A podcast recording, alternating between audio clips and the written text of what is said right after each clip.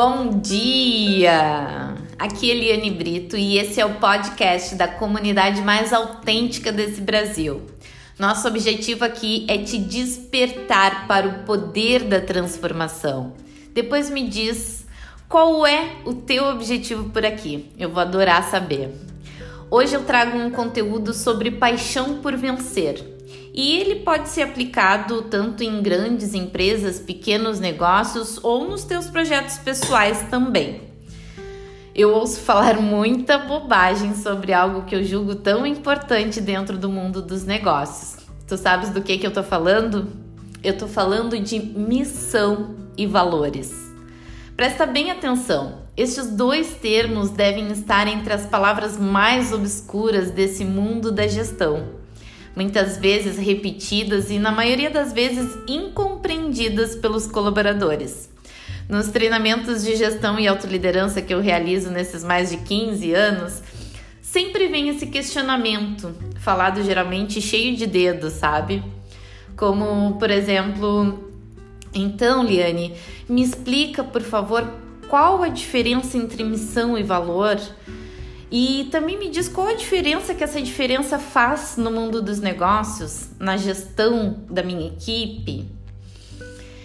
Eu acho que na faculdade nós vemos isso de uma forma muito confusa e a gente traz isso para a fase ali que a gente está iniciando no mundo das empresas, no mundo dos negócios, né? Seja como colaborador ou empreendedor, porque lá na faculdade nós não temos a maturidade para enxergar o complexo mundo dos negócios, né? A complexidade que é gerir um negócio, gerir um produto, gerir uma família. Então, nós não temos a maturidade para enxergar isso com, completamente. A gente só consegue enxergar esse complexo mundo quando a gente vive ele no dia a dia. Mas tudo bem, é tudo ao seu tempo e é isso que faz sentido. Cada um tem o seu tempo. Eu trabalho com essas normas ISO, né, que são sistemas de gestão que certificam empresas que atendem requisitos de satisfação de clientes, sustentabilidade, enfim. E nessas empresas é muito comum encontrar declarações e regulamentos de missão e valores que são apenas um desejo de quem escreveu ou que contém ali alguma exigência na norma, né? E nada do que realmente é a missão e os valores da empresa no dia a dia. Mas enfim, por isso que a informação é fundamental. Que bom que temos essa troca por aqui e eu adoraria conhecer também as tuas experiências sobre esses conteúdos que eu trago aqui. Então, vamos lá, vamos ao que importa. Depois tu me conta as tuas experiências. Muitas empresas fazem o mesmo com os gestores. Geralmente criam um documento e muitas vezes até uma placa né, com uma declaração pomposa para ser aplaudida ali pelos clientes ou pelos auditores. Uh, a consequência dessa prática são declarações que são invalidadas, que não ganham credibilidade pelos colaboradores, que não fazem sentido nenhum para quem vive o dia a dia da empresa ou que de forma alguma chegam até o teu cliente, que de fato é o mais interessante de ser impactado positivamente aí com a tua missão, né? E os valores que tu aplica. Para quem não, não conhece declarações de missão e valores, eu sugiro pesquisar ali no Google e vão encontrar algo como nossa empresa valoriza qualidade de serviço. Nossa empresa está sempre focada no cliente. Mas eu te pergunto, que empresa não valoriza qualidade e serviço ou não se preocupa com o seu cliente? Toda empresa decente valoriza isso. Porque isso são pré-requisitos para existir, não é mesmo? Se integridade e qualidade não estiver na raiz do empreendedor, ele nem deve colocar o time dele em campo para jogo, nesse mundo dos negócios. Por outro lado, existem empresas que eu chamo de inovadoras, justamente por declarar em sua missão e valores o que desejam de resultado da empresa e como se comportam para chegar nesse objetivo. Então, lembre-se, a missão deixa perfeitamente claro para onde tu queres ir. E os valores descrevem os comportamentos que tu deves ter para chegar lá. Na minha experiência, uma declaração de missão eficaz responde às seguintes perguntas: Como time nós pretendemos vencer esse jogo? Como pretendemos vencer nesse mundo dos negócios? Como vamos ajudar as pessoas e faturar com isso? Quais pessoas, investimentos e outros recursos eu vou escolher para jogar esse jogo? Nesse momento é hora de listar os teus pontos fortes e fracos a fim de avaliar onde podem atuar de maneira mais lucrativa no cenário atual. Sim, lucrativa. Essa é a chave. Embora às vezes pareça que essa ambição não é importante, tenha certeza de que ela é fundamental e mexe muito com o teu emocional e consequentemente influencia na tua busca por viver a tua missão.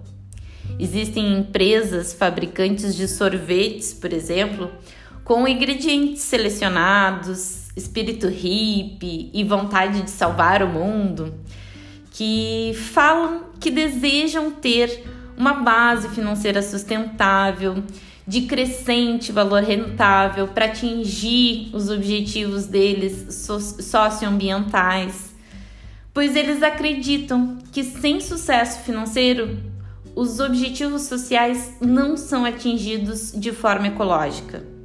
E nem por isso eles precisam escrever a missão deles com palavras pomposas e tudo mais. A missão dessa empresa de sorvetes é fazer, distribuir e vender um sorvete da mais alta qualidade com diferentes combinações e melhorar a qualidade de vida local, nacional e internacional. Missão eficaz é aquela, gente, que equilibra o maior sonho com a realidade atual. São aquelas declarações que realmente norteiam as pessoas em direção à lucratividade e à inspiração para sentir que fazem parte de algo grande e importante para a sociedade. Agora, prestem atenção na missão da GE, a General Electric. De, dois, de 1981 a 1995, eles disseram que seriam a empresa mais competitiva do mundo e buscariam o primeiro ou o segundo lugar em todos os mercados em que atuassem fosse consertando, vendendo ou encerrando todos os negócios de baixo desempenho que não conseguissem chegar lá. Pensa num caminho desenhado. Essa era a missão da GE. Não havia dúvida sobre o significado nem sobre as ações que deveriam nortear os colaboradores a chegar naquele objetivo uma missão específica e descritiva, sem componentes abstratos.